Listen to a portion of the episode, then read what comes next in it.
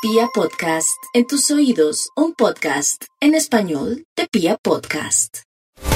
Para los Piscis, feliz cumpleaños. Esperamos que esta nueva era en su vida les traiga solamente bendiciones, luces, claridades. Afortunadamente nacieron bajo el signo de la fe que es la convicción que todo está bien y que Dios lleva en su mano la rienda de absolutamente todo. O ahí es que confiar. Este año, eh, que parte del cumpleaños, es un año muy pesado, es un año muy difícil, muy complejo, de muchas intranquilidades. Entonces allí lo que hay que decir es, ¿cuál es la solución? ¿Cuál es la solución? ¿La puedo, puedo resolver eso? Excelente. ¿No lo puedo resolver? No es mi problema. Así.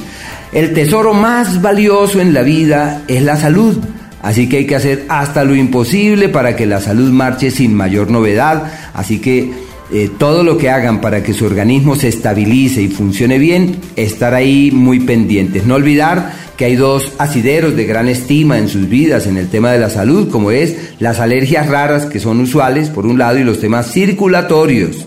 Fortalecer los pies también en cierta medida. Pero bueno, este mes de marzo, como están de cumpleaños, llega el trabajo, se hace presente el trabajo, todo está de su lado para tomar las riendas de un nuevo escenario laboral. Es como cuando la vida le dice a uno, bueno, tienes tres deseos, tienes tres opciones, entonces tienen todo de su lado para ordenar sus cosas, organizar sus asuntos y tomar eh, hacia nuevos rumbos. Hay un tema que es el de las inversiones, sobre todo en finca raíz, que lo tienen maravillosamente bien un ciclo en donde puede haber cambios estructurales o estratégicos en el manejo económico y donde simplemente pueden mirar hacia el mañana con una muy buena actitud, o sea, les va divinamente y no deben escatimar esfuerzos para que ese tema de la platica camine de la mejor forma y sobre todo si se pretende realizar una gran inversión. Una época muy bella donde puede haber cambios estructurales y estratégicos en ese sentido.